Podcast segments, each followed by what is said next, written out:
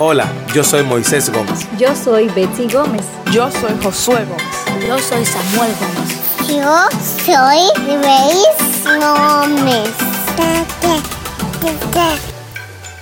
Y este es el podcast de los Gómez.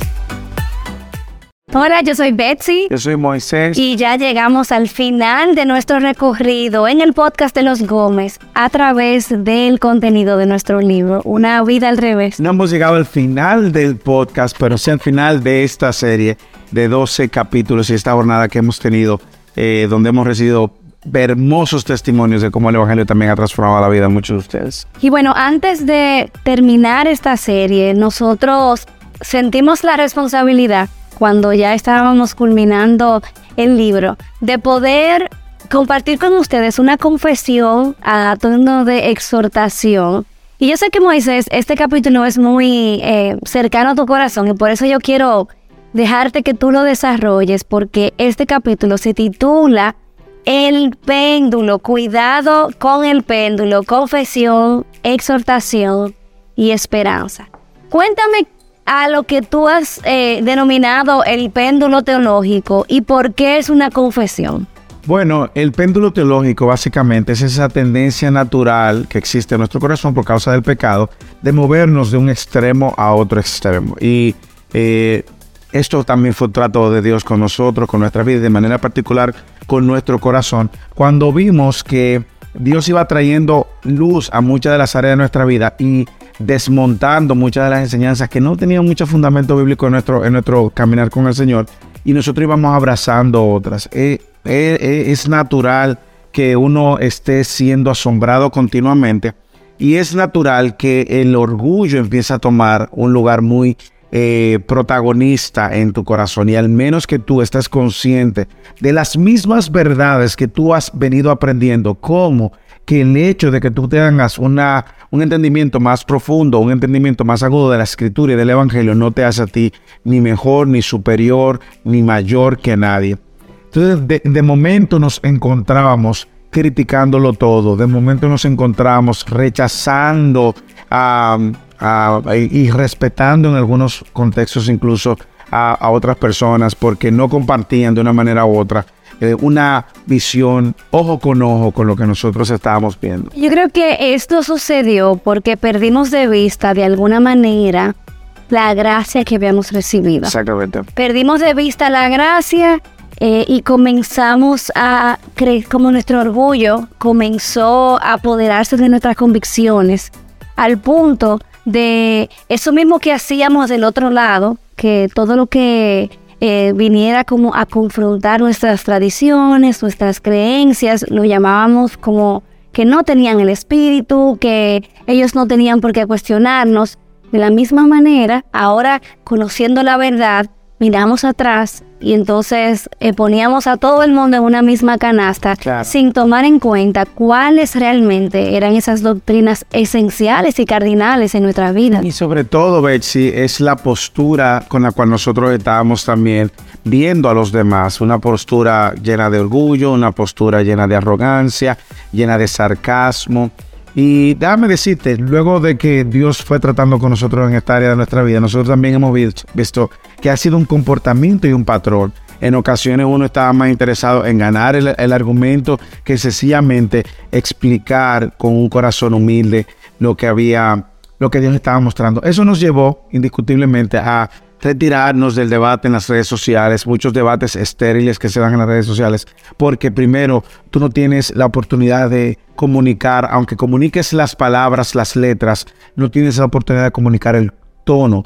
Y no estás amando al otro. No estás amando al otro. Y aprendimos que al menos que una persona genuinamente se acercara a preguntarnos, pues nosotros entonces eh, nos, nos, nos saca, salimos, si se puede decir, de toda esa esa ola de comentarios y argumentos de que si ahora tú eres bautista, si tú eres pentecostal, si eres bíblico, arminiano, calvinista, entonces... Si eres reformado. Si eres reformado deformado. O, deformado. Y tristemente, Betsy, tenemos que decirlo, hemos visto cómo también muchas personas que han abrazado la doctrina de la gracia y han abrazado la doctrina de la reforma, sin embargo, se han movido el péndulo, se han movido al otro lado y muchas veces eh, cargado de mucha arrogancia, mucho orgullo, mucha altivez, tal cual nosotros en un momento nos vimos. Y por eso este capítulo eh, viene justamente a ayudarnos a, alertarnos, si se puede decir, alertarnos de esa tendencia natural de nuestro corazón de inflarnos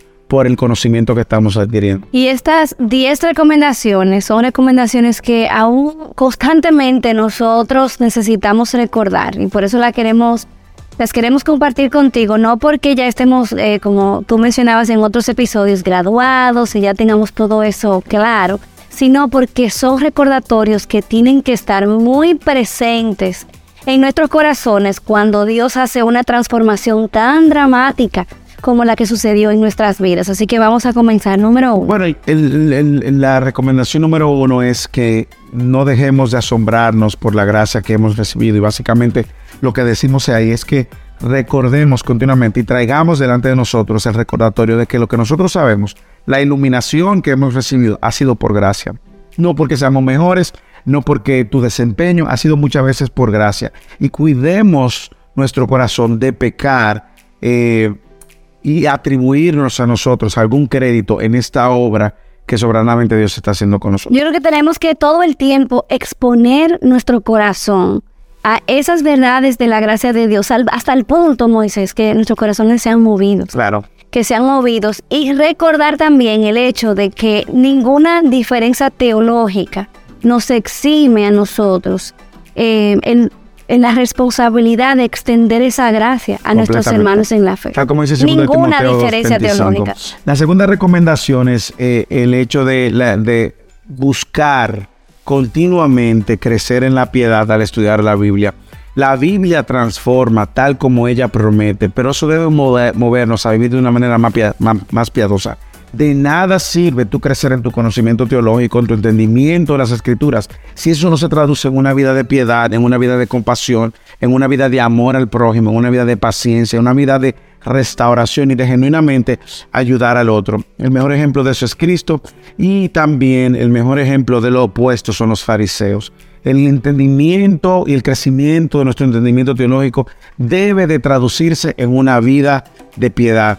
Hay, un gran escritor llamado Van Wyck, eh, German Van Bavinck, ah, que él decía que la doctrina reformada trae consigo también una reforma, una, una vida reformada, una ética reformada, por lo cual él apunta que nuestra manera de abrazar las escrituras y la doctrina de la gracia viene acompañada también de una manera de vivir coherente con eso. Así, número tres, No juzgues ah, al juez de la fe no juegues. no juegues, perdón. Oye, no juegues al juez de la fe.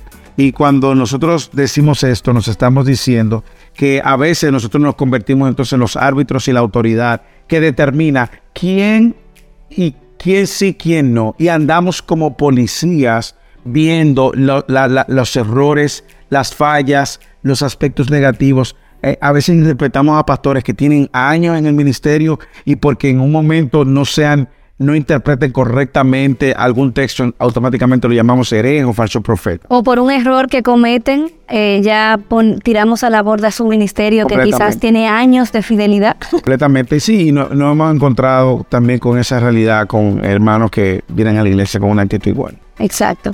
Número cuatro, Sé paciente en el crecimiento de los demás. A veces el péndulo nos puede llevar a nosotros a pensar que lo que sucedió conmigo y la manera como sucedió conmigo debe de suceder en el otro. Y muchas veces a nosotros se nos olvida de que el crecimiento lo da Dios. No solamente numérico cuando es en una congregación, sino también ese crecimiento espiritual. Dios es el más interesado, el que está más comprometido en el proceso de santificación de sus hijos. Por lo tanto, confiemos en que Él está haciendo el mejor trabajo y no nos desesperemos, no seramos impacientes. Si usted ve evidencias de gracia de un hermano, estimúlelo, estimúlelo, pero no lo aplaste, no lo humille, no lo descarte sencillamente, porque no ha madurado, no ha crecido a la misma velocidad que tú lo haces. Y yo creo que la cura para la ansiedad del corazón de aquel que está impaciente, porque no ve que el otro crece como quisiera, se encuentra en Filipenses 1.6. Cuando Pablo decía, yo estoy convencido de esto, que el que comenzó tan buena obra en ustedes la va a perfeccionar. Así que ese es el trabajo de Dios y el, de noso- y el nuestro es ser pacientes. Número 5. enfócate en las doctrinas cardinales. En ocasiones nosotros pasamos mucho tiempo discutiendo por doctrinas que no son cardinales y de eso lo explicamos en ese capítulo. No tenemos todo el tiempo para explicarte cuáles son cardinales, cuáles son secundarias, pero te damos algunas ideas en esto que pueden servirte como una brújula para tú entender cuáles aspectos tú eh, puedes estar de acuerdo y en cuáles aspectos tú puedes diferir y respetar esas diferencias. Entonces, no te, no te enfoques en las ramas, sino abraza la unidad que el Evangelio nos da en muchos aspectos cardinales de la Sí, porque eso nos impide. Ajá, eso nos impide relacionarnos con los demás de manera saludable. O sea, no tenemos que estar de acuerdo en absolutamente todo para, por ejemplo, te cultivar una hermandad y una amistad con un hermano. Probablemente no vamos a hacer el ministerio juntos porque no, no estamos de acuerdo en doctrinas que son muy importantes, pero eso no nos exime en tener amistad, en tener relaciones que nos edifican mutuamente. Ok, número 6. Prioriza la Biblia. Eh, yo creo que es más sabio eh, darle el valor a las escrituras que a los labels, que a, las etiquetas que muchas veces nosotros tenemos. Hay, yo, encuentro personas que, de lo cual eh, a veces uno, uno se sorprende que enfatizan tanto en la posición doctrinal que están, que rechazan incluso las otras grandes verdades que las escrituras nos enseñan. Así que prioriza la, Biblia en tu enseñanza, eh, en tu estudio en, tu, en tus devocionales. Yo sé que hay buenos libros, hay buenos recursos, hay buenos predicadores, hay buenos pastores, pero no te conviertas entonces en un eco que repite cosas que tú mismo no has encontrado o no has tenido un encuentro ah, con Dios a través de su palabra. Y eso es un, patrón que vemos en todos los lados. Repetir, si Él lo dijo, tiene que ser correcto. Si Él lo dijo, yo también lo puedo repetir. No, usa la escritura como tu principal fuente y todo lo demás como complemento. No, y cuidémonos de ser estudiosos, teólogos, de estudiosos de teología y alimentándonos solamente con un micropost, un blog en Instagram o quizás un tweet y que seamos unos teólogos cibernautas y que estemos todo el tiempo debatiendo y conociendo nuevas eh, posturas teológicas, pero nunca abriendo las escrituras. La prioridad de la Biblia siempre es por encima de todo. Exactamente. Número siete. Revise tu corazón a la hora de confrontar. Eh, a veces nosotros eh, venimos a la confrontación con una postura incorrecta y se nos olvida cómo el Señor muchas veces nos mostró con el ejemplo de la mansedumbre cómo nosotros estamos llamados a, a actuar también. Entonces, recordemos la postura correcta. Segunda de Timoteo capítulo 2, versículo 25, me, me, ayuda también en ese sentido a ser manso a la hora de confrontar o de diferir con alguien. Yo creo que eso es una área en la que Dios ha estado trabajando contigo de manera progresiva. Porque si ustedes hubiesen conocido a Moisés antes, él, su trabajo era volarle la cabeza en televisión nacional a los ateos y a todo el que no creyera lo que él creía. es un área en el que seguimos creciendo. Número 8. Yo creo que uno de los más importantes es mantenerte conectado a tu iglesia local. Y ya vimos un episodio completo acerca de eso. Pero lo que queremos decir aquí es que valoremos la iglesia local en la cual nosotros estamos eh, y Dios nos ha puesto mucha gente, lamentablemente, pues eh, eh, empieza a crecer y abrazar muchas de las doctrinas de la gracia y a respetar el trabajo de su pastor de años y que muchas veces porque ahora mismo no está al mismo entendimiento porque tú te has enriquecido con otros predicadores y otros recursos de, en las redes sociales, ahora tú lo ves como menor, inferior, y eso te puede llevar por el orgullo a, probablemente maltratar quizás a un hombre que es genuinamente de Dios. No estamos hablando de herejías y de falsas iglesias. Las herejías se denuncian, pero hay que hacer una distinción entre una mala interpretación, un falso profeta y un hereje. Entonces yo creo que cuando nosotros vemos la iglesia local debemos de recordar que es el lugar donde Dios nos ha plantado y que es donde la vida cristiana se desarrolla con humildad y con mansedumbre, siempre teniendo un corazón enseñable. Y puedes estar en el mejor seminario teológico, pero si no estás conectado con tu iglesia local, tienes el peligro de crecer de una manera deformada ¿Por qué? Porque esas verdades que están transformando tu mente tienen lugar en tu interacción con el cuerpo de Cristo, hombro con hombro, filo con filo. Y si no eres miembro de la Iglesia Bautista Internacional, tu pastor no es Miguel Núñez. Y si no eres miembro de la Iglesia Bíblica del Señor Jesucristo, tu pastor no es Suel Michelin. Aunque lo veas en línea. Aunque lo veas en línea, realmente estos son hombres que Dios está usando poderosamente y que son de una edificación increíble Pero, a nosotros de manera personal y a muchísima gente. pero ellos no pueden velar por tu vida Te en el día a día. No pueden estar presentes en tu vida. Y hablamos de ellos porque son eh, Y porque son como familia para nosotros. cercanos a nosotros. Sin embargo, tu iglesia local es necesaria. Ese conocimiento, esa apertura que Dios te está dando por medio de su palabra, debe de llevarte a aprender a vivir en su misión y a, y a respetar las autoridades que Dios ha puesto en esa iglesia. Ya yo sé que hay muchas aristas, eso tiene diferentes capas. Y tú dirás, bueno, pero es que él está enseñando doctrina de este tipo, doctrina de aquel tipo, yo difiero, yo no estoy de acuerdo, y lo que está enseñando, esos son otros asuntos que debes de ver también con el corazón correcto, con la postura correcta y con un corazón también humilde, dispuesto también a, a aprender de él. Y esto va de la mano con el número 9. El número 9, no idolatres a tus maestros favoritos. Ya, ya tú, dijiste algo.